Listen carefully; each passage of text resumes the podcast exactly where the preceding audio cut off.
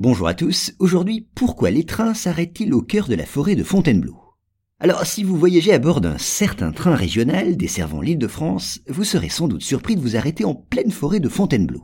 Ce curieux arrêt, qui ne figure pas sur les documents officiels de la SNCF, a un but bien spécifique. Alors soyons plus précis. Cet arrêt se trouve sur la ligne de chemin de fer qui relie Paris à Marseille. Il est marqué par le train régional en provenance de Paris et à destination de Montargis. Mais cet arrêt de chemin de fer ne ressemble pas aux autres étapes de la SNCF. Aucun panneau n'en indique le nom. Aucune signalétique ne le manifeste non plus à l'attention des voyageurs. Aucune gare et pas le moindre bâtiment n'en marque l'emplacement. Ainsi, les voyageurs qui descendent à cet endroit, le week-end et les jours fériés, doivent se contenter en guise de quai d'un modeste remblai recouvert de gravier.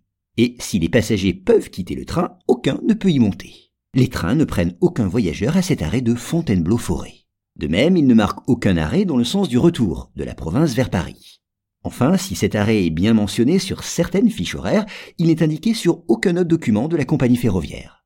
Et puis, il est à noter que si le train est trop long, l'arrêt peut être supprimé. Cette mesure s'explique par l'exiguïté du quai. Donc, vous l'avez compris, à cet arrêt ne descendent en principe que des randonneurs. Il se situe en pleine forêt et aucune route n'y mène. Descendus du train, les passagers ne trouvent devant eux que des chemins forestiers.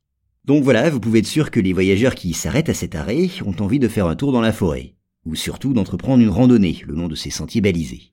Il faut dire que certains itinéraires vous permettent d'observer des rochers pittoresques, des monuments historiques, comme la tour d'observation d'Encourt, et de flâner dans les rues du charmant village de Samois, bordé par la Seine. Mais certains passagers descendent aussi ici dans le but de faire de l'escalade sur les milliers de blocs de grès qui parsèment la forêt.